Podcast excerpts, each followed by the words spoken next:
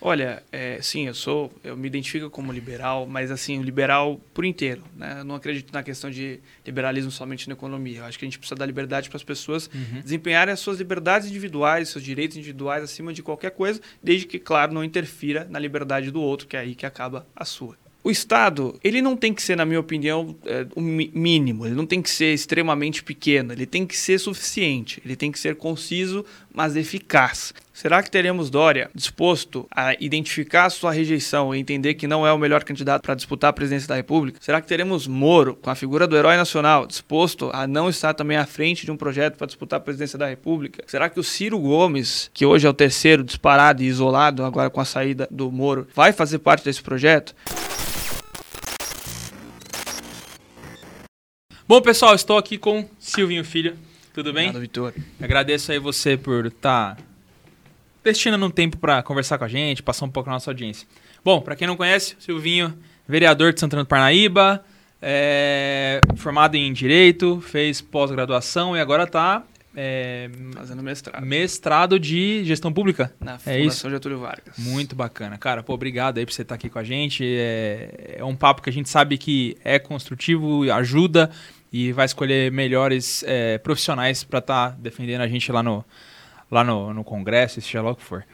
Cara, é, no, nossa pauta aqui hoje é co, como, que, como que as medidas políticas podem é, melhorar a, o Brasil, melhorar o nosso estado e etc. A gente sabe que São Paulo é um estado muito rico e assim os municípios são ricos, a gente tem tudo, mas a gente não consegue caminhar, não consegue, às vezes, tracionar e não consegue transformar o, o Estado e muitas vezes o país, né? Gente, o país é um pouco mais complexo, a gente é muito grande, Sim. mas a gente vê que São Paulo, por exemplo, tinha todo, tudo para caminhar mais e muitas vezes essas burocracias, essas coisas atrapalham muito a gente. É... Fala um pouco aí da tua história, onde você transitou, como você veio parar aqui na política e o que, que você está buscando aqui, né? Show de bola. Primeiramente, agradecer a oportunidade, Vitor. Valeu. É um prazer estar aqui com você para a gente falar sobre política, te parabenizar por isso, porque Valeu. nem os podcasts nem todos é, levam esse tipo de informação para as pessoas e é muito importante que a gente debata a política porque é somente ela que vai fazer a gente andar para frente, para trás ou ficar estagnado. Uhum. Então a gente precisa falar sobre isso. E também obrigado por falar um pouco do currículo. Eu sou advogado, pós-graduado, mestrando em gestão pública, porque eu acredito que a capacitação é a saída para a gente conseguir é, nos mover desse entrave que estamos nesse momento na, na classe política. Bom, eu, eu sou de Santana de Panaíba, nascido e criado, sou vereador lá hoje. E, enfim, tenho desempenhado uma, uma política realmente construtiva. Hoje, inclusive, na cidade eu sou oposição, mas é para trazer essa, uma visão da boa política. Política com P maiúsculo, de construção, mostrando aquilo que é certo, aquilo também pontuando aquilo que é errado. E algo que a gente pretende também ampliar para o Brasil e para o Congresso futuramente. Existem é, projetos de uma pré-candidatura em andamento, a gente vai até falar um pouquinho sobre. E, bom, da, da, apresentação é isso. Qual foi a sua pergunta mesmo? Não, um, um, detalhe que eu, ia, que eu ia até agradecer aqui, que o Silvinho tem um ótimo gosto para os livros aqui. Sim, ó, ele sim. trouxe um, um, livro muito bacana aqui, que são as seis, as seis lições do Mises, né? Que fala bastante da, da escola austríaca e tal. Fica aí a dica para vocês aí, um, um, livro muito bacana para ler. E assim, sabendo que você me deu esse livro, a gente já sabe que você é um cara liberal, sim, certo? É, agora vamos falar um pouco de liberalismo. O que, que você está que, que você tem em mente aí? Que, quais são as, as propostas, as coisas que você acha que seria interessante para a gente talvez caminhar mais para esse lado? A gente, a gente viu aí muito ser falado isso por conta do Paulo Guedes e até mesmo do, das propostas ali do, do Bolsonaro. A gente viu que na prática é difícil, política é uma coisa complicada, a gente tem que ir ali comendo pelas beiradas, mas o quão longe a gente está de botar em prática basicamente esses fundamentos aí? Olha, é, sim, eu sou, eu me identifico como liberal, mas assim, liberal por inteiro. Né? Eu não acredito na questão de liberalismo somente na economia. Eu acho que a gente precisa dar liberdade para as pessoas uhum. desempenharem as suas liberdades individuais, seus direitos individuais acima de qualquer coisa, desde que, claro, não interfira na liberdade do outro, que é aí que acaba a sua. Uhum. Então, esse livro do Mises, ele é uma análise liberal a respeito de seis é, enfim, seis termos, inclusive intervencionismo, capitalismo, socialismo, são analisados com base na visão da escola austríaca, de Mises. E, olha, o liberalismo ele realmente vai nos ajudar a ter uma saída, aqui no Brasil principalmente, quando ele nos ajudar a sair da polarização. Na liberdade, inclusive, de você ter o livre culto a, a apoiar aquilo que você acredita a você identificar, enfim, os problemas, tanto na, na área da economia como na área social. Poxa, hoje em dia a gente ainda tem deputado que é contra a questão da liberação da cannabis medicinal, do canabidiol, sendo que isso, por exemplo, ajudaria a dor de milhares e milhares de pessoas. Como é que você pode colocar sua ideologia à frente do sofrimento do próximo? Né? Então, o, o, liberalismo ele diz respeito a todas essas questões. Na questão econômica, vão ter momentos onde a gente vai precisar, sim, de uma participação do Estado, mas não no intervencionismo total. Mas é, nós temos diferentes práticas na política. Por exemplo, o João Dória governador do estado de São Paulo. Ele tem sido, uh, apesar das medidas na questão da pandemia que são muito criticadas, ele, tam, ele tem uma gestão tipicamente liberal, assim como o Romeu Zema em Minas Gerais. Só que o Romeu Zema, por exemplo, tomou uma atitude que, no meu ver, é o que traz o equilíbrio, porque você não precisa seguir uma cartilha cegamente. Uhum. Né? A questão do liberalismo não tem que ser totalmente absoluta e axiomática o tempo todo. Você precisa seguir, ter uma visão multifacetada. Isso, é, você precisa ter um norte, mas você precisa ter uma visão multifacetada, que é o que a gente chama até do ecletismo político, que é o que eu defendo. Através de uma visão multifacetada, você olha teses diferentes e toma a melhor decisão sem um antolho, que é aquilo que o cavalo usa, que faz com que você consiga olhar somente para um lado. Romeu Zema, questão do IPVA. Os preços dos carros subiram sim, escandalosamente no Brasil e isso fez com que as pessoas tivessem é, um grande impacto econômico em meio de uma crise financeira. O que, que o Romeu Zema fez? Foi congelou os valores é, de um ano para o outro na questão do IPVA para não subir tudo, todo esse valor que as pessoas iam pagar no imposto. Uh, o Dória, pelo contrário, deixou isso rolar aqui em São Paulo. Então, essa é uma, é uma, é uma medida que deveria talvez ser vista como mais social-democrata, talvez uma um pouco mais à, à, frente da esquerda, uma questão de congelamento de preço, mas é uma medida de rigor que se mostrou é, de bom grado naquele momento. Se mostrou importante. Né? Enquanto aqui em São Paulo isso acabou enfim, seguindo a, a lógica e as pessoas acabaram pagando mais caro. Então, assim, por mais que eu tenha visões mais liberais, é, por mais que eu seja de centro, mas tenha uma visões uh, majoritariamente centro-direita, a gente tem que ser capaz de identificar aquilo que é melhor no caso concreto. Não adianta você achar que uma coisa é a solução para tudo. Uhum. Tudo deve ser analisado de acordo com as especificidades que tem. E não é diferente do nosso Congresso Nacional e nas pautas que nós votamos. E, enfim, eu acho que é mais o equilíbrio que vai fazer com que a gente consiga sair desse entrave, mais do que qualquer outra visão ideológica e política. É o equilíbrio, saber conversar, saber dialogar e tomar as decisões certas de acordo com o que a gente vive no Brasil. Que eu vejo que tem muita gente que compara Brasil com os Estados Unidos, Brasil com Venezuela. Cada lugar tem sua especificidade. A gente vive diferentes momentos uhum. e cada lugar tem que tomar a sua medida. É, faz sentido. É, é, assim, eu, eu, eu, gosto bastante do liberalismo justamente pelo fato uh, da gente ter cada vez menos Estado. É, você falou, né? Uma coisa mais centro-direita, enfim. É, você acha que isso é uma coisa. É porque assim, as pessoas às vezes confundem o cara ser de direita e o cara ser liberal. Sim. Eles associam como tudo no mesmo pacote e na verdade não, não são. É.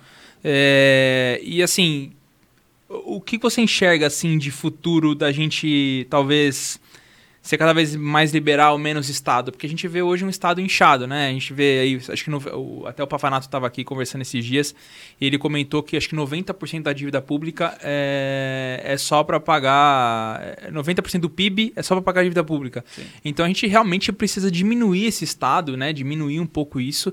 E assim, eu, eu não vejo. Eu vejo até, até um movimento contrário em todo lugar do mundo. A gente justamente vendo os governos ficarem cada vez maiores, né? Cada vez tendo mais poder e tal. E aí você falou, né, sobre, é, sobre liberdade, liberdade econômica e tal. Cara, se a gente olhar lá no Heritage Foundation, lá, que é aquele, aquele, aquele ranking, você via vários países lá que supostamente tinham muita liberdade econômica, mas... É, ao mesmo tempo com essa pandemia a gente não viu liberdade nenhuma para o indivíduo. Sim. Então, exemplo disso, a Austrália, né? Você vê lá, pô, os caras fecharam tudo lá, né? Fecharam é, o comércio, até no Canadá mesmo, o, o primeiro-ministro começando a, tipo, bloquear a conta se tivesse qualquer é, movimento. Cara, que você acha que a gente está indo numa linha daqui para frente, não só Brasil, mas talvez até mundial, de uma coisa de estados maiores e tal, ou você acha que tem como voltar para trás? Olha, no primeiro ponto você tem razão, voltando um pouquinho. Questão de liberalismo, direita, esquerda. Você tem uma questão liberal, você tem uma questão comunitarista.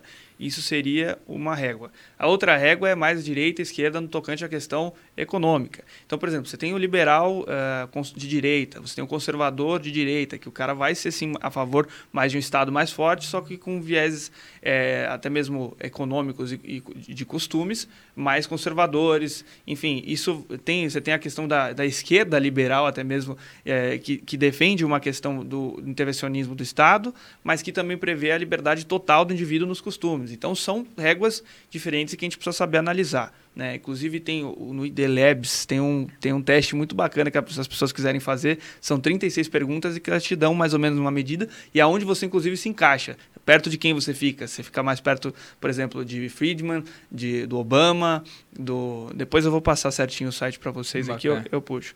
É, no tocante a outra questão. O Estado ele não tem que ser, na minha opinião, é, o mínimo, ele não tem que ser extremamente pequeno, ele tem que ser suficiente, ele tem que ser conciso, mas eficaz. Ele precisa do tamanho que o faça ser eficaz. Ele precisa ser o maior possível? Não. O que a gente precisa combater é o inchaço do Estado. O inchaço em que sentido? São as indicações meramente políticas e nada técnicas. A gente precisa combater esse tipo de coisa. A gente precisa combater, sim, a questão do, de privilégios que são exacerbados e que... Mas isso tem que vir mais como uma cultura do que propriamente uma, um ponto de mandato. Eu, por exemplo, na Câmara, eu não utilizo carro, que, são, que é o privilégio que eu teria, e no passado a questão de motorista. Eu não utilizo porque realmente não atrapalha em nada a minha produtividade enquanto vereador. Então eu não concordo realmente com a questão dos privilégios, mas é, existem alguns, é, em termos de assessores e tal, se a pessoa tiver uma equipe bacana, consegue produzir. Mas no tocante ao inchaço do Estado, a gente precisa assim, é, tirar esse valor de lá e começar a colocar para as áreas essenciais. Né? O Estado tem que sim aplicar esse valor, mas para áreas essenciais, devolver isso verdadeiramente para a população e não fazer ele se perder com, enfim, ramificações desnecessárias do Estado com ministérios que não precisam existir, de repente com é, número de funcionários que também não precisa existir, mas precisa investir onde precisa. Então, por exemplo, educação básica no Brasil, a gente não tem investimento correto, a gente não tem investimento básico na educação básica. Estado de São Paulo, 13,8 bilhões de reais para educação em 2021. Em 2019, 6 a cada 25 crianças não sabiam ler no Brasil. Em 2020, 8 a cada 25 crianças. Em 2021, 10 a cada 25 crianças não sabem ler e nem escrever. A pandemia corroborou para tudo isso, é claro. Só que a gente tem um investimento muito maior em ensino superior no Brasil do que na base. E é a base que, que faz uma, um mínimo de, de isonomia de oportunidades. A gente sabe que é difícil você ter oportunidades iguais para todos, tem a diferença de classes, etc. Mas o que você vai formar como cidadão e tá potência, potencializar aquele, aquela pessoa para crescer na vida é a educação básica, que é a forma como cidadão, e a partir daí conseguir entrar em universidades públicas, mais oportunidades no mercado de trabalho e tal. Então, falta esse tipo de investimento e sobra em, lugar, em locais que a gente não precisa. Então, enfim, nesse ponto seria isso no tocante à questão do tamanho do Estado. É, e assim, a gente até é, tocou nesse assunto, esqueci agora como que é o nome, é, é, o Pacto Federativo, né? Sim. Em que a verba sai de São Paulo e ela volta é, para o Estado. Mas nove tá... reais para cada 100, Nove reais para cada 100, exatamente. Aí eu te pergunto, aí para isso a gente está falando para o estado, o estado num todo. Quando a gente está falando de cidade, talvez seja até menos que vem. E a gente sabe que vem verbas específicas para, então, por exemplo, vem uma verba para educação, vem uma verba para segurança, vem uma saúde. verba para saúde. Então, então, por exemplo, aí pô, faltou na educação e sobrou, por exemplo, sei lá, alguma parte na, na saúde é, não pode ser transferido. Depende de um cara, um, talvez é um deputado federal, que vai alguma coisa. Emendas, etc. É, só que às vezes o cara nem é de São Paulo, o cara é lá, sei lá, de Maceió, ele sabe dos problemas dele lá, ele não sabe daqui, então fica. Fazer a votação.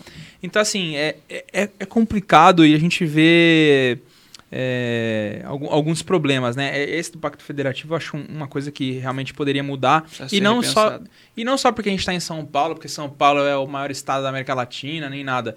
Mas eu acho que também faz alguns estados que talvez hoje trabalham em déficit, meio que põe o comichão lá e fala, meu, acelera aí, traz, traz fábrica para cá, é, dá mais educação para sua pra, pra, e cultura para para o povo né, ali da cidade, para que capacite melhor, as pessoas possam trabalhar, até dignidade, enfim. Sim. É, assim, é, você, a gente, você falou aqui, né? Você falou da sua pré-candidatura para deputado federal. Sim. É, quais são as principais pautas aí que você está pensando aí que você vai bater lá? Tá. Vamos lá. É, em 2018 a gente teve uma renovação grande no Congresso, né? E muita gente identificou que posteriormente essa renovação não significou de tanta coisa. Por quê? Entrou muita gente com ideologia diferente e que não conseguiu produzir resultado. porque não conhecia a verdadeira política e não sabia a arte do diálogo, não sabia realizar as negociações políticas necessárias para você conseguir aprovar aquilo que você almeja. E assim, ficou claro que independente de quem seja a pessoa, é, independente do quanto radical ela seja, ela não vai conseguir chegar lá, seja presidente ou no Congresso, e enfiar a goela abaixo é, o que ela quer ainda se ela não conseguir fazer o presidencialismo de coalizão, ou, ou, enfim, as coisas que existem, que são necessárias no Brasil hoje pela nossa Constituição, pelo nosso sistema político, você não consegue aprovar absolutamente nada. E você não vai conseguir colocar a sua, a sua realidade de país se você não conseguir fazer é, esse diálogo importante e necessário. Eu mesclo essas duas partes.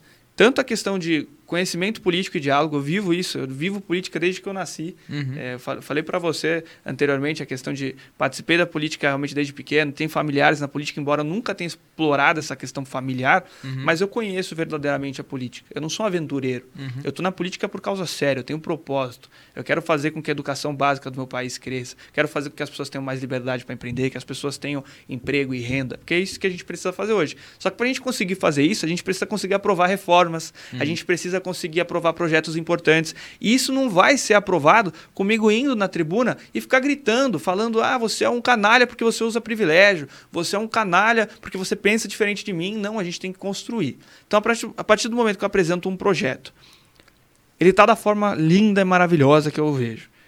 Se ele não vai, eu não tenho que sair xingando as pessoas. Eu tenho que entender que politicamente isso não é possível no momento. E eu preciso dialogar com os outros deputados para conseguir construir. Dialogar com as bancadas, dialogar com os partidos. Uhum. Tenho que viver a realidade do meu país. E com isso, diminuir aqui, diminuir ali, cortar, mas chegar num resultado. A gente precisa oferecer resultado. Tá? Então é isso que eu almejo como, é, enfim, como pré-candidato a deputado, é chegar no Brasil e conseguir realmente fazer a diferença. Trazer a questão do centro verdadeiro. Eu sou de centro, centro-direita. Por quê? Porque é questão de equilíbrio. Aquela questão da visão multifacetada que eu falei para você, conseguir dialogar tanto com um lado quanto o outro. Extremos a gente não consegue dialogar, infelizmente. E, e a população acho que perdeu um pouco essa questão do centro, de identificar a questão de equilíbrio. Mesmo o cara falando assim, ah, eu sou em cima do muro tal. Não, você é de centro, você é uma pessoa equilibrada. Isso não é ruim. O que é ruim é o centrão. Todo mundo fala, o centrão, nome pejorativo que grudou numa pessoa que fala que é de centro. Tem uma diferença muito grande entre centro e centrão. O centrão é a questão fisiológica. É, o cara se torna direita ou esquerda de acordo com quem, tá, quem é o presidente. Se é o uhum. Bolsonaro, ele é direita se é a, o Lula, ele vai ser esquerda, te dando um exemplo, porque ele vai votar todos os projetos daquele presidente favoravelmente, porque ele está fazendo parte do grupo político. Uhum. O centro ele vai votar a favor ou contra de acordo com que ele se encaixa, entende daquela determinada questão. questão da cannabis medicinal que falamos, ainda que o cara seja mais centro-direita, ele vai votar a favor porque ele entende que é uma boa medida, embora isso seja possa ser visto mais como uma questão da esquerda. questão dos se fosse discutida a questão de PVA, ele votaria também por uma questão de equilíbrio, embora seja mais para um lado ou para o outro.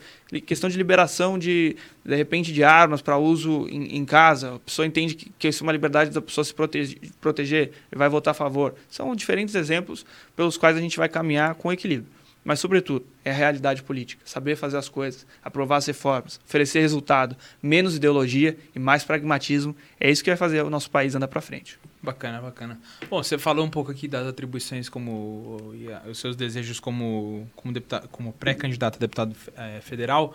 E a gente sabe que na política é uma escadinha, né? Então, assim, a, a, vamos supor aqui, vamos, vamos desenhar o futuro aqui, profetizar, brincar aqui. Hoje você como vereador, bacana. Daqui a pouco você como deputado federal.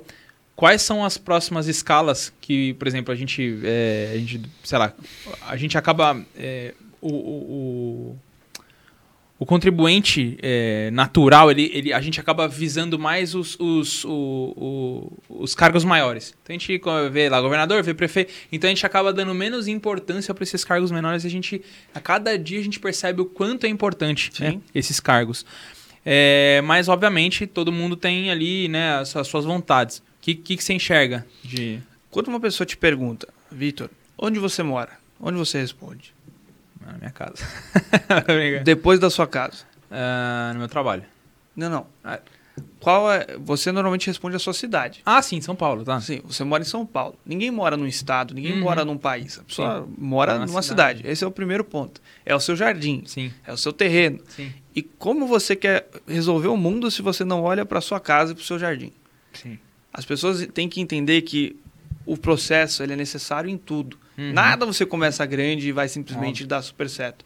Você tem que analisar. Então, as pessoas que muito. A gente vê muito analista político hoje no país que quer discutir da questão ideológica e tal, mas não sabe o que está acontecendo na própria cidade. Uhum. Não sabe quem é o prefeito, não sabe quem são os vereadores. E se você olhar, infelizmente é por isso.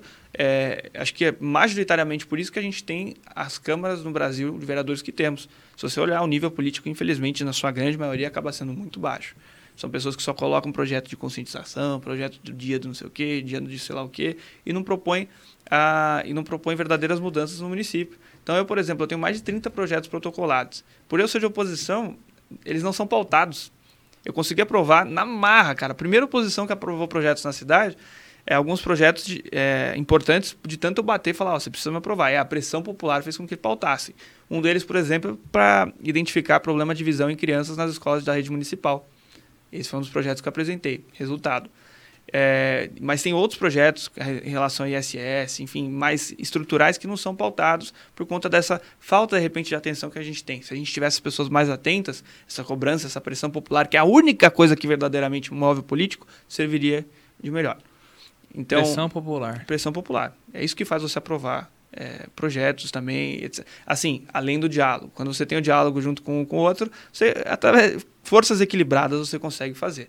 Então, assim, é, não, adianta, por exemplo, como o Lula fez agora, falou que quem pensava diferente, coisa e tal, as pessoas deveriam ir na casa desses deputados. Que coisa mais ridícula, né? Inclusive, o Lula mesmo que estava tentando vender a, a, ideia de, de centro, de, enfim, de paz e amor, já está mostrando a, a, verdadeira cara. E isso daí só tende a atrapalhar ele. Você viu, o Bolsonaro tem crescido é, ultimamente nas pesquisas, porque ficou quietinho e tem enfim, colocado o seu tá grupo para trabalhar. Ele, ele falar. É, enfim, a questão da polarização também é outra que só prejudica o nosso país. É, é engraçado que eu acho que a gente já ouviu alguma coisa aqui sobre qualidade baixa dos nossos parlamentares, né? Alguém já falou isso aqui, acho que talvez mais de uma vez, as pessoas que vieram aqui. É... Tem gente boa, tá? Não, tem, mas eu acho que é uma minoria. Não, porque assim, eu vejo muita gente também falar assim: ah, política é tudo ladrão, é tudo ah, bandido. Não. Cara, não, se você prestar atenção, as pessoas que muitas vezes são menos polêmicas, menos midiáticas, são pessoas que trabalham e servem a população verdadeiramente. Tem aquilo como propósito. É, um, cara, um cara que eu admiro bastante, embora não tenha uma trajetória política, é, anterior é o Zema. O cara é empresário, poxa, pegou um estado quebrado, podia estar tranquilo na, na vida privada, porque a vida pública ela te cobre muito, principalmente com essa questão de polarização, é muito pesado.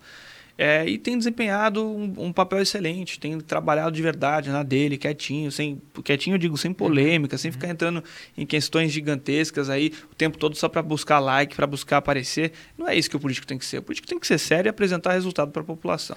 É, eu vejo até assim uma forma fácil da gente é, ver muitas das coisas que você está comentando a gente vê o ranking dos políticos e até foi a forma com que eu cheguei em você. Sim. Porque eu tô lá no ranking, tô, tô lá seguindo a página deles tal, vejo bastante a Nanda, né, a Maria Fernanda, e foi ela que indicou você para estar tá aqui. Sim. É, e eu acho que hoje fa realmente faltava é, uma forma de você conseguir enxergar isso, e você estava falando, né? Se eu não me engano, de, são 426? O quê? É o número de, de, de, deputados, é isso? 513. 513, isso. Dos 513, eu acho que estão num ranking com uma nota maior que 7, é menos de um terço, né? Eu acho que é bem, acho que é bem menos do que isso até. Não, então, não me recordo. É, assim, é, então assim, então você vê que realmente a maioria é o que você está falando. Não, não dá para generalizar e falar que tudo é ruim. Não, não dá. Mas a maior parte é. E, esse, e esse, isso precisa ser renovado. Sim. Só que eu acredito que se a gente não tivesse esse movimento de internet, esse movimento de livre, a gente viu até agora recentemente é, eles tentando passar uma, uma lei que meio que daria uma tirada na liberdade das pessoas, porque é o negócio da fake, das, das, das fake, fake, news, news né? Sim. Então, por exemplo, se eu estou falando alguma coisa aqui talvez é, já, fake, já enquadra como fake news, já vira uma narrativa, e eu acho que isso tira completamente a liberdade do indivíduo até para poder fazer coisas como essas aqui. Sim. Da gente sentar, conversar, dialogar e falar imagino que a gente não estaria aqui nesse ponto que a gente está hoje, talvez com uma possível melhora é, política, se não fosse esse movimento de internet e Sim. de dar voz para a gente poder discutir e conversar. É, e você falou, você, você hoje é o, é o político que tem maior, a, a maior rede, né? Na, lá, na, na, mais de 30 mil pessoas acompanhando. Mais de 30 mil pessoas. É, o, o que você acha que isso pode ter ajudado ou prejudicado você nesse, Bom, a liberdade das pessoas se comunicarem, a internet, ela pode servir tanto para o lado bom como para o lado ruim. As pessoas podem colocar boas ideias e disseminá-las. As pessoas podem colocar ideias ruins e também colocarem por aí. É, o que eu acho que é a melhor coisa no tocante à, à internet é a questão da responsabilização, accountability, que a gente chama no mestrado de gestão é, pública lá na AGV. É, isso também já é aplicado aos políticos. Deram mais liberdade aos, aos, aos, membros do executivo, mas aumentaram também a questão da responsabilização. Então, por exemplo, de repente você, para ter um acesso, você precisa mais colocar os seus documentos, ter a sua confirmação de identidade. Eu acho que essas coisas são positivas para as pessoas entenderem quem é o responsável pelaquela mensagem. E o restante, se você achar que está certo ou errado, você resolve na justiça de acordo com quem tiver a competência para fazer isso, de quem você está falando, ou coisa e tal. Uhum. Né? Para identificação das pessoas. Agora, você vedá-las é uma coisa muito complicada. Tem a questão da liberdade de, de, expressão e a questão de censura. Tem uma linha muito tênue entre você falar o que você quer e você atingir o próximo. Foi aquilo que eu falei. A liberdade de um sujeito termina onde começa a do outro. Uhum. Isso a gente não pode interferir. É, mas assim, as, os próprios algoritmos hoje deveriam ser repensados. Porque você, vamos supor que você tem um pensamento. O algoritmo te força a se tornar cada vez mais. É, cada vez mais é, intenso, cada vez mais extremo naquilo que você pensa. Porque vamos supor que você tem um interesse sobre, sei lá, direita, sobre é, conservadorismo. Puta, se você curtir esses vídeos, cada vez mais o algoritmo vai te bombar, bombardear com vídeos cada vez mais que tenham visibilidade, que estejam fortes, normalmente vai te jogando para a parte mais extrema. E, inclusive tem estudos aí que na questão de, de jovens que, que, isso incentivou até mesmo suicídio, cara. Tem, são estudos sérios. E porque assim, o jovem procurava alguma coisa na internet a respeito de um determinado de uma determinada situação. O, o Instagram, o Facebook, o algoritmo vai te jogar cada vez mais algo mais intenso daquilo e te fazer viver numa bolha o, o, algoritmo se torna uma bolha. Porque uhum. ele só vai te mostrar aquilo que você teve interesse num momento que ele entendeu como interessante. Ele quer fazer você comprar, você gastar o seu dinheiro, então ele vai te jogar isso. Mas isso às tempo. vezes pode ser negativo. É. Então isso se atrela à questão de fake news, se atrela também à questão de liberdade de expressão, porque as pessoas vão entrando cada vez mais numa bolha cibernética, onde ela vai formando ideias também. E, infelizmente a gente tem visto muita coisa tóxica, um ambiente muito tóxico na internet. E, e de novo, isso volta para a polarização que a gente vive. Então, assim, é um conjunto de situações que tem feito a gente se tornar cada vez é, mais alienados em, em, em, diversos, em diversas situações, na amplitude de temas que nós podíamos, poderíamos conversar. Então, é, está tudo relacionado. A questão do equilíbrio, a questão das fake news, a questão da responsabilização, de você conseguir enxergar o mundo de uma forma maior. A gente não pode viver dentro de bolha. Mas a questão das fake news, realmente, eu não, não concordo. Deveria ser visto de uma outra forma, a questão de identificação das pessoas. Uhum. É, você está tá falando aqui né, de, de internet, de a pessoa viver numa bolha. Eu vejo que na internet, muitas vezes as pessoas passam uma imagem do que elas não são. Totalmente. Então é, uma, é, um personagem que tá ali, né? A gente viu até recente. Tá bem aí, alta, né? É, a gente viu até esse negócio recente aí do mendigo e tal. Mendigo, né? O, sobre. É... Assim, de verdade, eu não, eu não acho que ele tem postura nem jeito de mendigo. É, assim, ele é, até acho que ele fala muito bem. Talvez um pouco fora da casinha, mas fala bem. É, e assim, a gente putz, é muito louco, assim, como faz a trajetória do herói no, em cima do cara, por uma coisa errada que aconteceu ali. E aí eu já vi que existem é, partidos perseguindo o cara para tentar é, angariar o cara. Pra... Se esse cara, se a votação, se, se, se, nossa, se nossa, como é que fala? É, se existe, se, for, se amanhã tivesse uma eleição, você acha que esse cara seria eleito? Olha, infelizmente, como político, eu te digo isso triste, que ele teria, assim, no meu ponto de vista, uma boa votação. Nossa. É, isso acontecer, esse convite acontecer por si só é uma coisa absurda. Sem desmerecer em nada o Givaldo, acho que esse é o nome dele, Givaldo. sem desmerecer em absolutamente nada, não é esse tipo de coisa que a gente quer na política. Eu não quero uma pessoa na política porque ela se tornou famosa por conta de um caso trágico que foi ve veiculado em rede nacional e que infelizmente fez dele um sujeito famoso. E não é porque ele é famoso que ele tem que ser político e representar o nosso país, votar os projetos, votar os projetos que vão decidir o futuro das pessoas. Qual, qual, por que, que ele é capacitado para isso e uma pessoa que realmente se preparou e que tem um caminho interessante, sóbrio, não pode fazer isso? Então, assim, é, realmente é triste enquanto político, é essa realidade política que a gente quer para o nosso país. Uma pessoa que se tornou famosa por conta de uma polêmica ser eleita para representar a população. Não é isso que a gente merece. Não é isso que o Brasil merece. A gente precisa de pessoas capacitadas, equilibradas e que consigam realmente fazer o nosso país andar para frente. Então, essa é só a diferença que nós queremos fazer. Essa questão do herói e vilão que você falou, ela é muito presente no brasileiro em tudo, infelizmente. A gente tem visto aí casos de blogueiros, pessoas que são envolvidas com política, que têm se dado mal por, quando aparecem de verdade, quando mostram a, a verdadeira face, né? E isso acontece muito porque elas não estão lá porque são verdadeiramente políticas. Elas uhum. estão lá porque são atores que criaram um conto de herói e estão lá por algum motivo. Você explorar a miséria alheia, você, alheia, você explorar, enfim, o sofrimento das pessoas para se vangloriar, como é o caso de um, de um vereador e youtuber aí que a gente tem, tem presenciado, não é algo que eu julgo correto. Mas, sobretudo, você também não tem que buscar um herói é, para escolher como presidente. Olha hoje os principais colocados nas nossas eleições, nas pesquisas eleitorais da eleição de 2022 até então, até antes do Moro decidir, os primeiros, os três ou quatro primeiros eh, colocam a ideia do herói nacional, a pessoa que vai mudar, que vai trazer de volta populismo, etc. Tal, tal. O Brasil não tem que identificar heróis. O Brasil não tem que identificar heróis. Nós temos que brigar contra os verdadeiros vilões, uhum. que é fome, desemprego, desigualdade social. É isso que a gente tem que brigar. E os políticos são agentes transformadores que têm que atuar nisso para impactar positivamente a vida das pessoas. Qualquer caso contrário, tem que estar fora da vida pública. É, você falando agora de presidência, é quase que impossível a gente não tocar nesse ponto, né? É, a gente viu aí o Moro desistir da candidatura, né, da pré-candidatura, no caso, e, e, enfim, basicamente todos os votos que migraram dele ele acabaram indo para o Bolsonaro, porque o Bolsonaro acho que subiu seis pontos na pesquisa.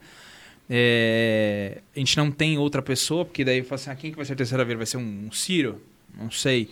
Vai ser Olha, tá Dória. Isso, está caminhando nos bastidores para ter uma união que aí sim formaria o que você espera como a questão de terceira via, que seria um, um, um nome mais do centro democrático, que está sendo formulado pelo MDB, União Brasil, uh, ah, PSDB, Cidadania, se não me engano, e mais um partido outro que vai ingressar nisso. A questão é a seguinte: será que teremos Dória disposto a identificar a sua rejeição e entender que não é o melhor candidato para disputar a presidência da República? Será que teremos Moro, com a figura do herói nacional, disposto a não estar também à frente de um projeto para disputar a presidência da República? Será que o Ciro Gomes, que hoje é o terceiro disparado e isolado, agora com a saída do Moro, vai fazer parte desse projeto? Então, assim, é, é muita dificuldade porque todo mundo quer estar à frente também. Esse é, esse é o problema. Então a gente precisa identificar realmente se vai haver uma possibilidade aí de junção. Se eu acho que isso vai ter algum efeito nesse momento, eu não acho. Eu não acho porque nós vamos supor que temos 30% a favor do Lula, 30% a favor do Bolsonaro, que ali acho que são votos mais absolutos. A pessoa vai votar de qualquer forma. O restante acho que é uma rebarba que acaba saindo se tiver uma opção melhor no ponto de vista dessas pessoas.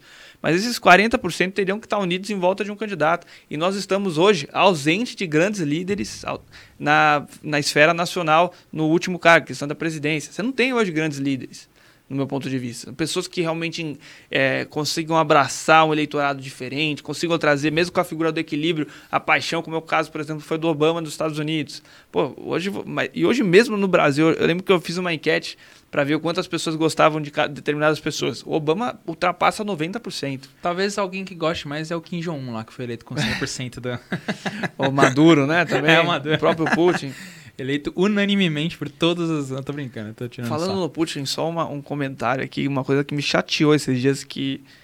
Enfim, eu acredito que seja verdade, eu não, não falo russo, mas as legendas estavam em inglês e deu para entender. Um ucraniano colocou a bandeira da Ucrânia atrás e entrou num site estilo Omegle, sabe? Aquele que você acha aleatoriamente uma pessoa que vai entrar na webcam com você e vai, e vai, e vai ter um chat com ela. E aí vai, você vai clicando para passar e vai trocando a pessoa. E aí ele entra tipo num Omegle só que da Rússia.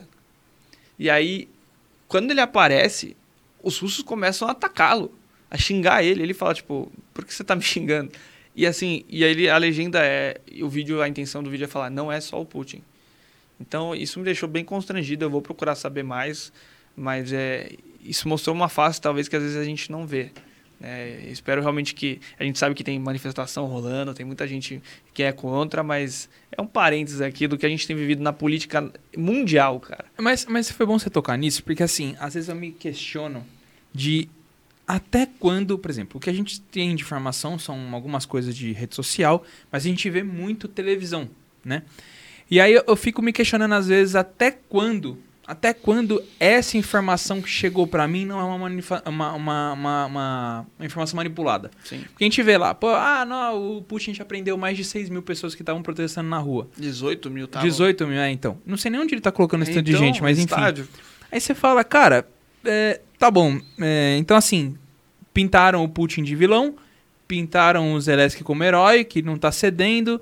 É, mas, assim, até que ponto até que ponto, né, assim, obviamente, não tô defendendo Putin, não tô defendendo, tô, tô querendo. Mas até que ponto as informações não chegam desconexas pra gente? Por exemplo, aí falaram: ah, o Putin simplesmente jogou soldados lá na guerra, não tem nem comida nem nada, tanto que eles estão até voltando. Porque... Então, assim, cara, é, é muito louco, assim. Não, é, até que ponto a gente recebe a informação correta do que tá acontecendo, entendeu? Sim. Porque a impressão que dá é que todo mundo. É, Entende de tudo. É, né? Não, não, tipo, ou tipo, ah, todo, tá todo mundo defendendo a Ucrânia. Sim. Mas aí você falou, por exemplo, eu não sabia dessa informação. Que tem alguns russos atacando os caras. Por qual motivo eles atacariam? Sim. Bom, é... gente, eu acho que as pessoas precisam buscar cada vez mais confiabilidade, enfim, confiança, né? É... onde ela está recebendo a informação. Nós temos órgãos sérios de imprensa, nós temos sim é, lados verdadeiros, só que assim, precisa identificar, tratar, de, de, repente analisar em mais de um lugar. E eu acho isso como um todo. As pessoas precisam, antes de querer falar e dar opinião sobre o assunto, ter propriedade naquilo que está falando. Né? Então, assim, eu realmente condeno a Rússia em todos os ataques. Esse morticínio que está sendo realizado uhum. não é justificável sobre qualquer prisma no, no, século que estamos. Em 2022 tem uma guerra dessa, dessa magnitude.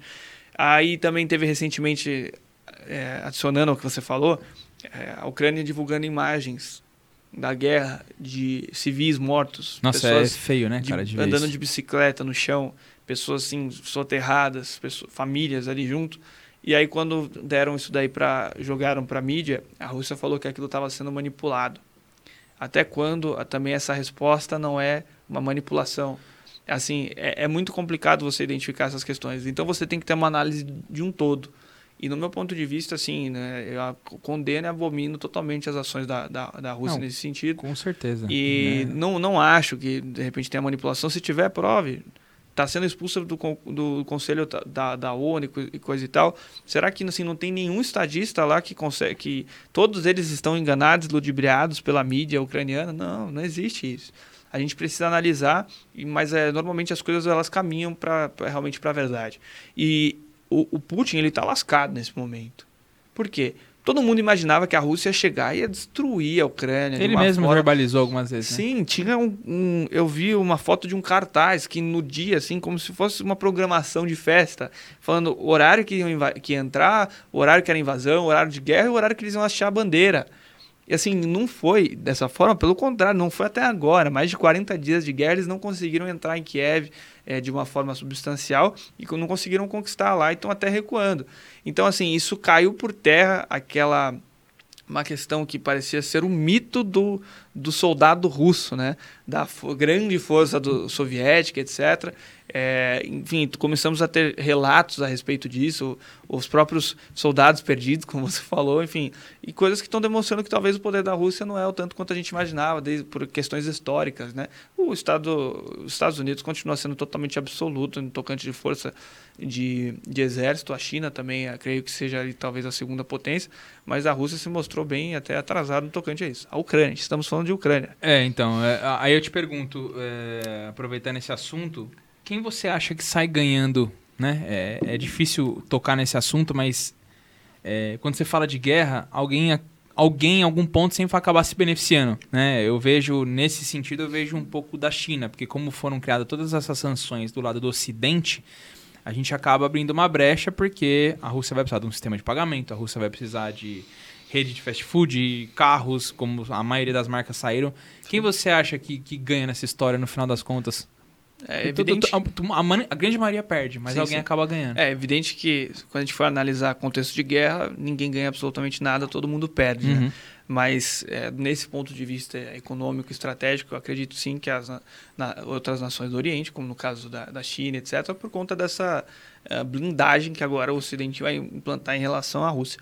Só que o que eu tenho na, também como pensamento é o seguinte: o, a situação que chegou lá oferece perigo até mesmo à vida e os mandatos do Putin, né? que é um absolutista assim.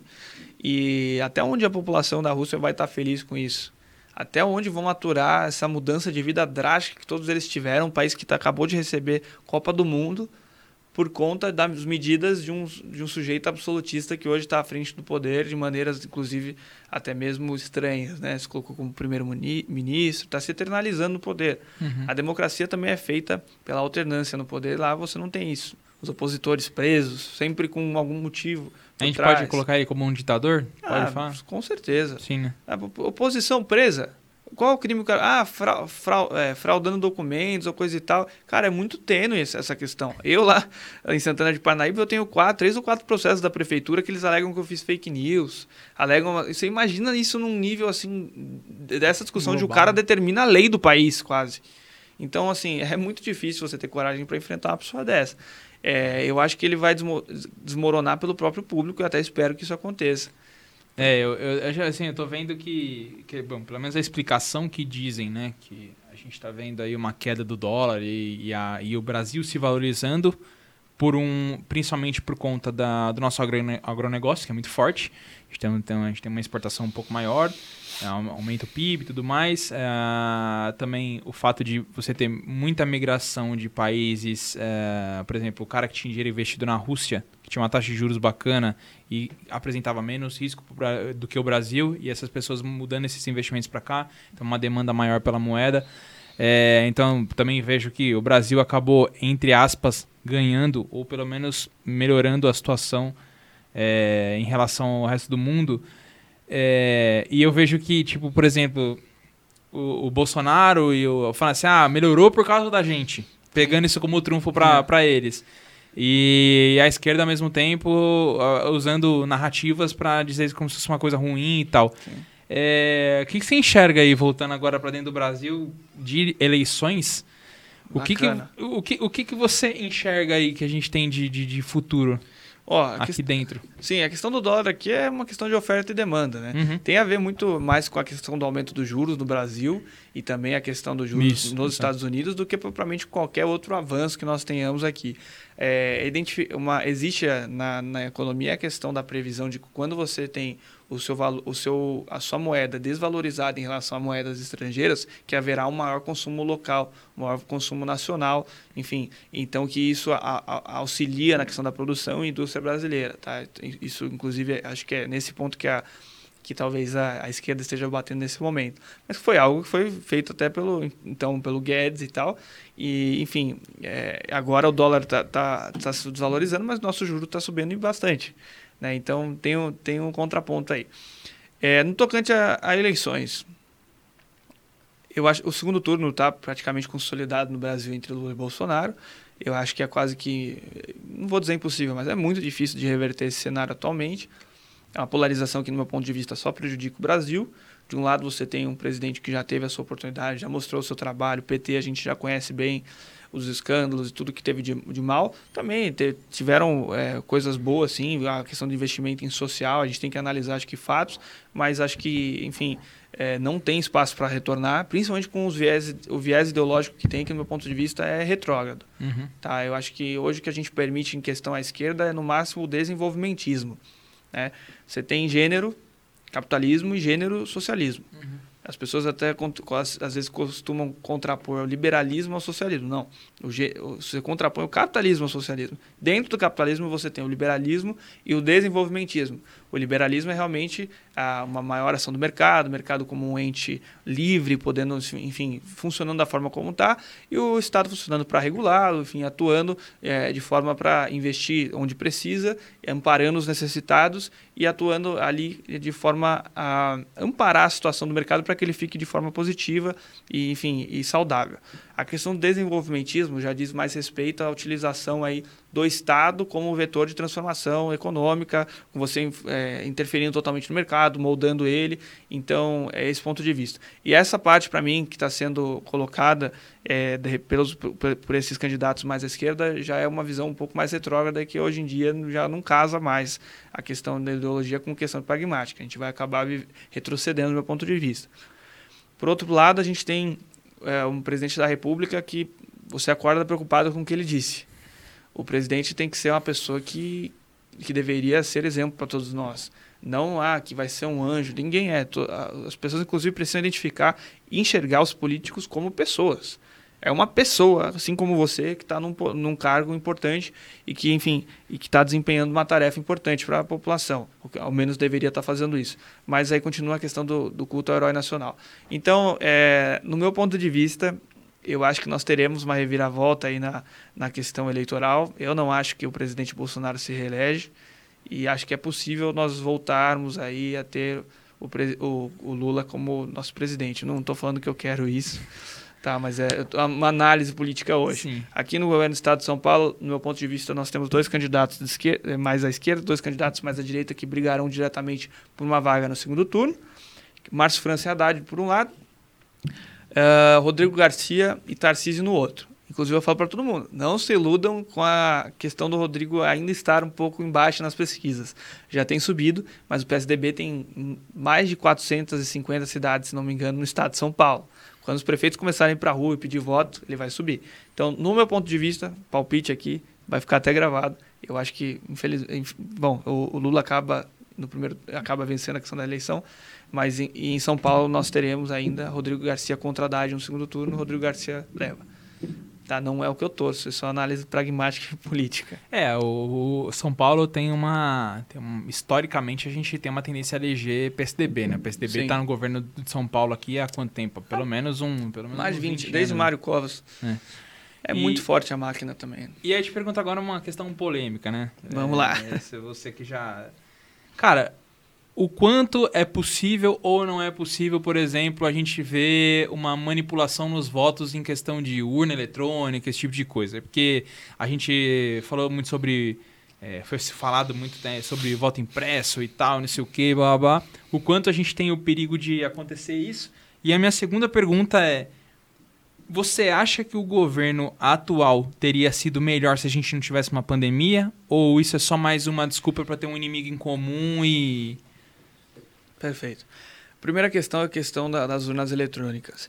Eu não acho que elas são 100% seguras, 100% confiáveis. Eu acho que tudo tem uma margem para ter erro. Mas eu acho que dentro das possibilidades que nós temos hoje, elas são as melhores. Uhum. O voto em papel vai falar que não tem fraude? Tem fraude, tem muito mais fraude, aliás.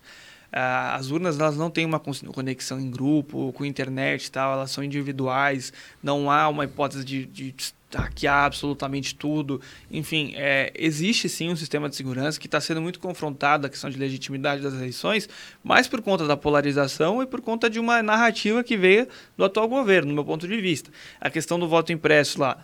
É evidente que surgiriam muitos problemas. Uhum. É, a gente até comentou anteriormente. Se uma pessoa, vamos supor que vota, é, vota em, em, um candidato e alega que, sa que saiu o outro, ou fala que está diferente o voto impresso, é, isso anularia, né? inviabilizaria aquela urna. Nós temos 500 mil urnas no Brasil.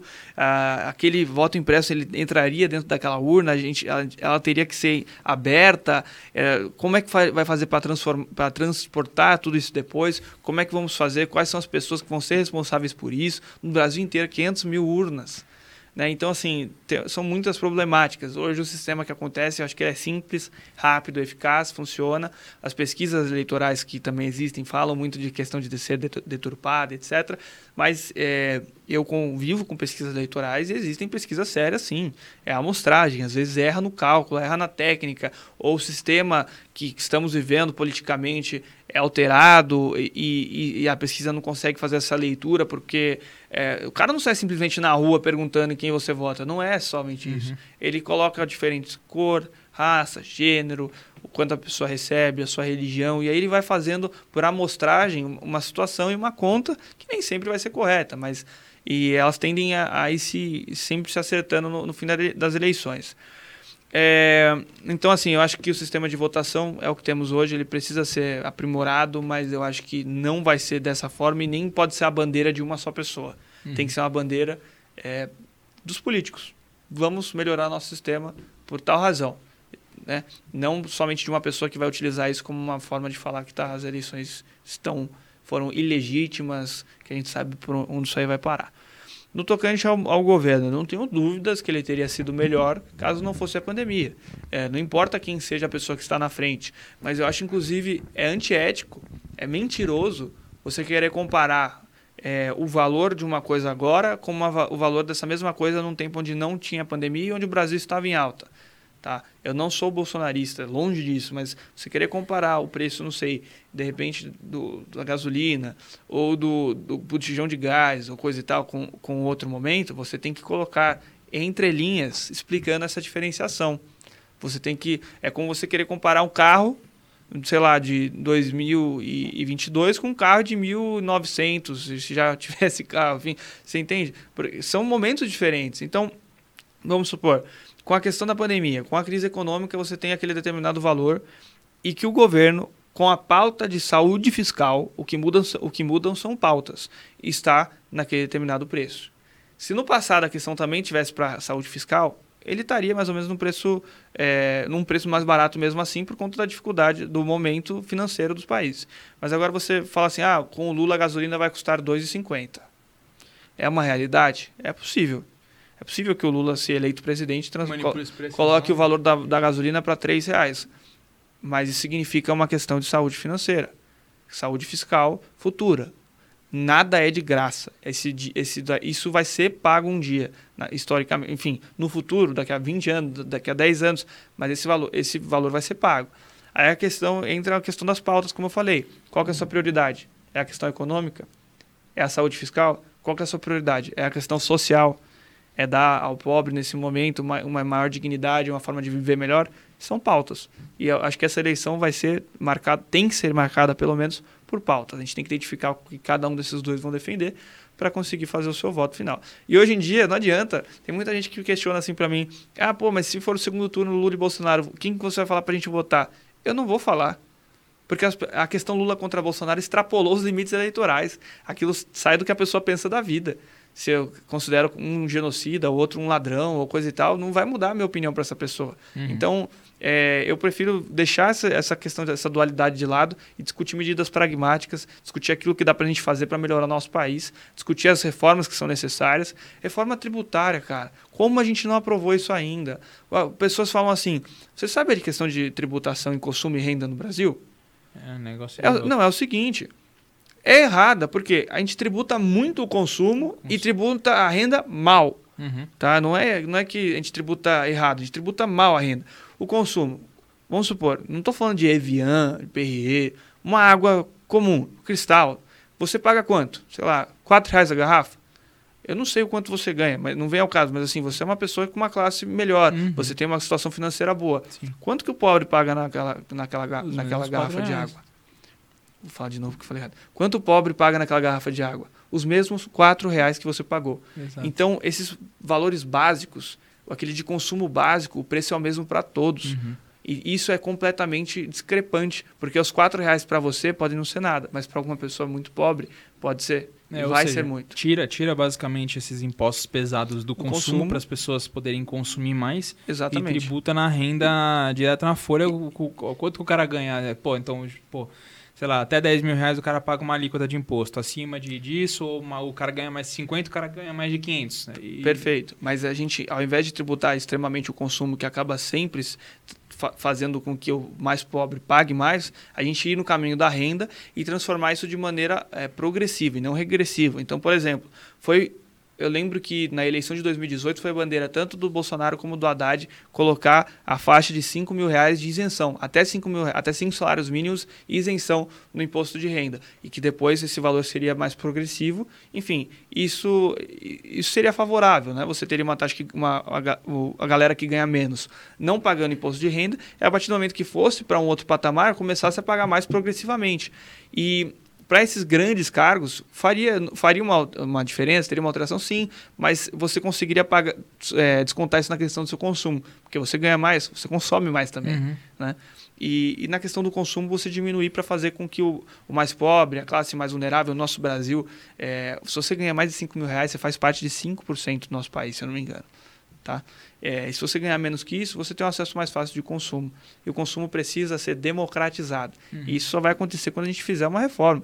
E, e, na reforma tributária, não é só esse ponto, não. Facilitar a vida do empreendedor, do gerador, do, enfim, da gera, facilitar a geração de empregos, de renda, de oportunidades no Brasil. E isso você só consegue dando mais liberdade para o empreendedor, para o empregador. Uhum. E não é colocar nós contra eles, o pobre contra o rico, como a gente tem visto muito aí. Essa atitude do nós contra eles é o que acaba com é o nosso país país. comum, né? É. Tem que ter um inimigo comum. É o que acaba com o nosso país. A gente precisa dar maior liberdade e somente dessa forma, na questão econômica e tributária, a gente vai conseguir erguer. Mas enquanto isso, a gente está preocupado em discutir, é, enfim, se, se discutir as polêmicas que são colocadas o tempo todo pela direita e pela esquerda e não as formas pragmáticas que seja lá quem estiver no, no governo vai ter que fazer. questão da previdência. Tabata Amaral, que era da, que é centro-esquerda, foi escrachada por ter votado a favor. Ela só sabe fazer conta. Não dava mais para a gente ficar sem fazer a reforma da Previdência. Ela tinha que ser daquela forma, exatamente como foi. Não pode ser criticada? Não, pelo contrário, pode sim. A gente tem, tinha pontos que poderiam ser diferentes. Mas ela tinha que acontecer. Então, assim, eu acho que as pessoas precisam identificar mais, é, olhar mais, é, mais atentamente, entender e compreender os problemas para conseguir pra opinar. É, é, é interessante você tocar nesse ponto. É, a minha visão é que a gente está um pouco longe disso acontecer. Ainda mais se a gente seguir por uma linha, igual você acabou de comentar, que, por exemplo, se o Lula ganha a eleição, a gente não vai ter reforma administrativa, muito menos reforma tributária, ou vai? Também. Acho que não. Acho que não. Se tiver, não vai mudar quase nada. Exato. Talvez, se o Bolsonaro tiver, a gente consiga passar uma reforma. Mas, obviamente, não vai ser a reforma ideal. Vai ser Sim. uma reforma mais meia boca como foi a da própria Previdência, que começou uma coisa linda, maravilhosa, e aí depois ela meio que deu uma minguada, e aí foi aquilo ali o que deu para ser. Sim. Então, realmente, o, o, nosso panorama talvez não seja tão favorável a, a curto prazo, mas é, a longo prazo, talvez elegendo melhores pessoas na base, talvez a gente consiga aprovar projetos de lei melhor. Porque, por exemplo, se a gente tem uma, uma base bem feita, bons deputados federais, estaduais, seja lá o que for, por exemplo, se o Lula chega lá e quer socar a goela abaixo alguma coisa, não vai passar. Então, Perfeito. Então, ele também não vai poder fazer o que ele quiser. Perfeito. Acho que é mais ou menos por aí que a gente tem que, tem que, tem que pensar e começar a, a analisar, né? E no estado de São Paulo, qual a sua leitura? Cara, o estado de São Paulo, o Dória... Ele... Eu sendo o entrevistador agora. Cara, ele vendeu uma proposta uh, bem, assim, da mesma forma que o gestor, né? Ele assumiu a prefeitura, não, não terminou o cargo da prefeitura, assumiu do governo. E eu acho que ele vendeu uma ideia que talvez ele não tenha feito tanto, assim. É que é óbvio, né? Ele deve ter feito muita coisa, mas muitas dessas coisas talvez não cheguem em mim. Você acha que a rejeição dele corresponde ao mandato? A qualidade do mandato? A rejeição do Dória é muito grande. Você acha que ela corresponde à forma como ele fez o mandato? Eu acho que sim, cara. Você acha que sim? Eu acho que sim. A minha opinião é diferente. Eu acredito que não. Ele é. tem uma rejeição muito mais por uma questão de imagem, que foi do que ele se utilizou e acabou pagando o preço. Não adianta você querer surfar em onda que não é sua e depois achar que não vai se afogar. É, quem tá ganhando, né? Então, supor, foi, ele foi eleito prefeito. Fantástico, foi de 4% para 51%, cara. Foi uhum. uma jogada de marketing sensacional. A campanha dele foi muito boa. Grandes marqueteiros que, aliás, ele tem. Uh, conseguiu chegar à prefeitura. Assinou 30 e poucos documentos afirmando que não deixaria a prefeitura de São Paulo para ser o candidato ao governo do estado. Porque isso é uma chancela. A partir do momento que você se torna prefeito de São Paulo, você está, é, está ali no seu cronograma que você vai, pode ser o próximo governador. governador. E normalmente isso acontece. O que, que ele fez? Renunciou absolutamente tudo que ele assinou e foi para o governo do estado. E ganhou as eleições do Márcio França por conta de um argumento: Bolsodória. Foi isso que fez ele ganhar as eleições, ou ele teria sido ultrapassado pelo França. A partir do momento que se apoiou num projeto que não era dele, que ele desconhecia, que ele não sabia verdadeiramente como era a pessoa, no ano seguinte começa já uma gigantesca oposição ao presidente da República. Do meu ponto de vista, a oposição e a situação deve ser mais realizada por parlamentares. O governador tem que cuidar do seu estado, ele precisa do governo federal para fazer as coisas. Então é uma parte, parte mais de negociação do que você ficar é, se colocando contra ou a favor de qualquer coisa. Uhum. Então, é, aí nesse ponto de vista ele já se desgastou. Aí veio a pandemia, fechou tudo em São Paulo. Foi uma medida correta ou errada? Eu acho que só a história vai, só uhum. o futuro, só no futuro iremos saber disso. Uhum. Não podia largar tudo. Os governantes têm que ter mão firme às vezes para a gente segurar e, enfim, e, e, controlar algumas questões que futuramente só, só isso vai ser entendido, isso só vai ser entendido no futuro foi correto da forma como ele fez? Não estou falando isso. Mas assim, aí, pô, vacina. De novo, marketing grande em cima da vacina. Ele teve méritos, muitos, é, em cima disso. Ele utiliza disso todos os dias. Mas o marketing de novo e tal. Enfim, todas essas questões, principalmente a questão do Bolsonaro, porque ele já tava, já foi visto como traidor na época do Márcio França, porque né, o Márcio França jogou muito isso no pé dele. Então, ele pagou esse preço. E agora, acabou de sair, saiu hoje no uh, Estadão, se eu não me engano, que o Dória vai abandonar o Dória. O Dória vai ser o João. O a, slogan da campanha dele, o, o, enfim, o nome, o logo vai ser João. É uma jogada de marketing interessante. Vai funcionar? Não sei. Mas é o marketing. Não, o fiz... João abandonou o Dória. eu votei nele para prefeito e eu votei nele para governador. Sim. Eu vi ele como uma alternativa. Depois de tudo que eu vi que ele fez, eu não vejo mais ele essa alternativa. Porque Sim. ele era o cara de fora, o cara que ia fazer diferente. No final das contas, fez diferente? Talvez um pouco, mas não tanto quanto a gente gostaria. Ah, da mesma forma, acho também, talvez quem elegeu o Bolsonaro estava esperando um mandato diferente. Com certeza, foi um estelionato eleitoral, do meu então, ponto de vista. Então, e aí, assim, a gente fica cada vez com menos opções. Então, hoje, governo de São Paulo, quem que teria? Como você falou, o Tarcísio. Tarcísio, ao meu ver, ele foi um bom ministro da infraestrutura. Quais são os seus palpites nessa eleição de 2022? Olha, vamos lá, eu acho pra que... Pra ficar gravado e a gente futuramente é, apostar assim, aí quem tem, caminha bem. Tem aquela questão, né? O que eu gostaria, o que eu acho que vai é, acontecer. O que você acha que vai acontecer? Então, vamos lá, para governo de São Paulo, é, eu gostaria muito que viesse uma linha mais igual do Novo, tal, o Vinícius Poit tal, mas eu não sei se ele tem força para bater em todos esses caras que são grandes. É, eu gosto uma... do Poit, mas infelizmente hoje está fora do cenário é, então, possível. Então, é, também acho. Assim como ele teve da outra vez, o próprio Arthur, o Arthur Duval que correu, que fez a ele saiu acho que de de 4 para 11 ou 12%, mas não é um cara mais que é possível fazer, então sim, sim. talvez essas pessoas migrem para o Poit, mas talvez acho que ainda não tem. Eu eu gostaria que fosse um Tarcísio ou algum cara de direita mais nessa linha. É porque é mais o meu viés. E o palpite? E. Ah, palpite, cara, eu, eu não sabia, por exemplo, do que você comentou. É Ricardo. Ricardo. Do não. Rodrigo Garcia. Rodrigo Garcia. Eu não sabia do Rodrigo Garcia. Mas eu colocaria ali. É que, é que cara, o, o Haddad ele é um cara grande também, então não sei. Acho que vai ficar talvez um segundo turno. Você acha que o segundo turno vai ser entre o Garcia e o Haddad? É, provavelmente. Você concorda comigo nisso aí? Pô, então, acho que sim, um acho ponto. que sim. Mas eu gostaria que fosse o Tarcísio. Entendi. Não, entendi. E agora, para a presidência, cara, eu não vejo. Para mim não existe terceira via. Não, por mais que os caras se juntem e tal, eu acho que vai ficar na polarização, porque é isso, um se alimenta do outro. Sim. E eu não sei. É, eu, eu realmente não gostaria do PT no poder. Por mais que assim, tem que escolher o menos eu. pior. É. Eu vou acabar preferindo votar no Bolsonaro, por exemplo. E, e, provavelmente vou ser cancelado por isso, mas não tem problema.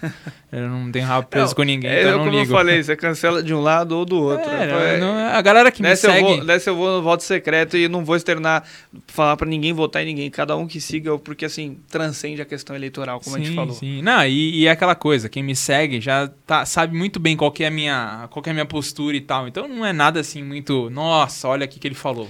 O pessoal já tá é completamente esperado isso. A gente está chegando num momento onde novamente as pesquisas vão começar a se alterar e novas oportunidades, novos horizontes vão surgir. E isso é clássico. O momento dos debates e da propaganda partidária, propaganda eleitoral na televisão, muda tudo. Pode mudar tudo. Não estou falando que isso é um axioma, vai acontecer. Mas assim, se você tiver gente trabalhando bem e gente trabalhando mal, inverte cenário. Uhum. É, eu lembro que quando o Bolsonaro falou que o marqueteiro dele seria o filho dele. Se ele fizer isso, ele vai assinar a própria cova uhum. eleitoral. Tá? Existem profissionais nesse sentido que vão trabalhar. Como eu falei, essa questão do João, do antigo Dória ser João, é tudo muito pensado, com base em números. É uma questão estratégica. Isso é, é um João jogo. É, o João é o nome mais do povo, Sim. né? É, por exemplo, você, o, o Bolsonaro ganhou com 55% contra o Haddad, que é mais fraco que o Lula. Você acha que desde que o Bolsonaro assumiu, ele, ele, sub, ele aumentou ou diminuiu sua força? Diminuiu. Obviamente. Diminuiu. Então, assim, isso já é um ponto que a gente tem que, se, tem que considerar.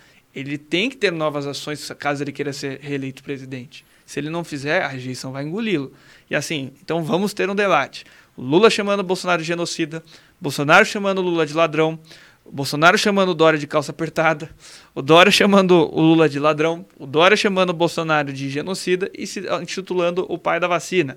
Então, vamos ver quem que vai caminhar melhor ali. Vai, isso vai determinar muitos rumos, mas a gente vai ter uma briga de foice ali. Eu torcia muito, de verdade, para que o Rodrigo Pacheco fosse o candidato a presidente pelo PSD, que é o presidente, da, que é o presidente do Senado. Uhum. Torcia também para que o Eduardo Leite fosse o candidato é, pelo PSD, mas acabou não sendo, ficou no PSDB para talvez só se houver uma reviravolta muito grande partidária para ele ser esse candidato. Porque eles sim, acho que são pessoas mais ilibadas, pessoas mais centradas, capazes do diálogo, onde as pessoas iam fazer uma briga de foice atacando um ou outro, eles iam falar de Brasil iam falar Eles de projetos, cima, né? iam falar de pragmatismo e do que dá para fazer, enquanto os outros ficam se batendo com foice. Uhum.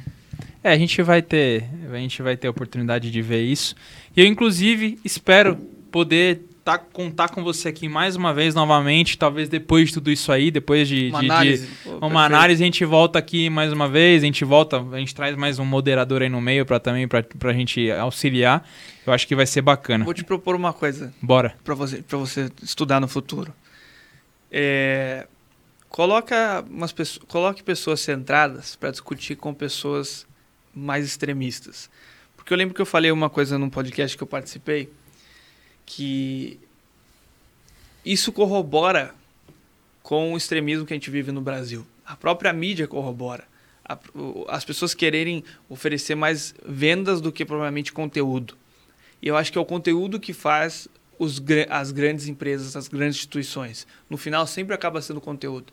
Então, uma, uma, um lugar grande vai preferir muito mais colocar um Nicolas Ferreira, uma Samia Bonfim, para discutir sobre termos extremos, para discutir sobre polêmica, para falar aquilo que pensa de fulano, de ciclano, xingar, criar, enfim, vender, né? Para tentar pegar uma audiência daquele nicho específico, do que colocar uma pessoa que vai falar das coisas com equilíbrio, vai colocar pontos razoáveis, tanto a favor como contra. Enfim, então um dia de repente seria interessante um debate entre uma pessoa mais extrema e de repente eu, uma pessoa mais centrada, equilibrada. Eu estou esperando um dia que o, o Emílio falou para mim que vai me chamar para ir na Jovem Pan. Eu quero ver que ele vai me chamar lá e levar o, o Nicolas Ferreira. Vamos ver o que vai acontecer. Eu vou querer assistir essa daí também. É. Silvinho, cara, muito obrigado. Eu que agradeço. Agradeço demais teu tempo aqui. Agradeço pelo papo que a gente bateu. Foi, foi muito interessante e acredito que bem agregador para todo mundo que tá assistindo a gente. É, como que eu acho você nas redes sociais aí? O Instagram é arroba Silvinho Filho Underline. E o Facebook é barra Silvinho Filho 55. Estamos, estamos também no TikTok, arroba Silvinho Filho Underline, no LinkedIn, Silvio Pecioli. Então estamos na, em todas as plataformas aí. Bacana, muito bom saber disso aí.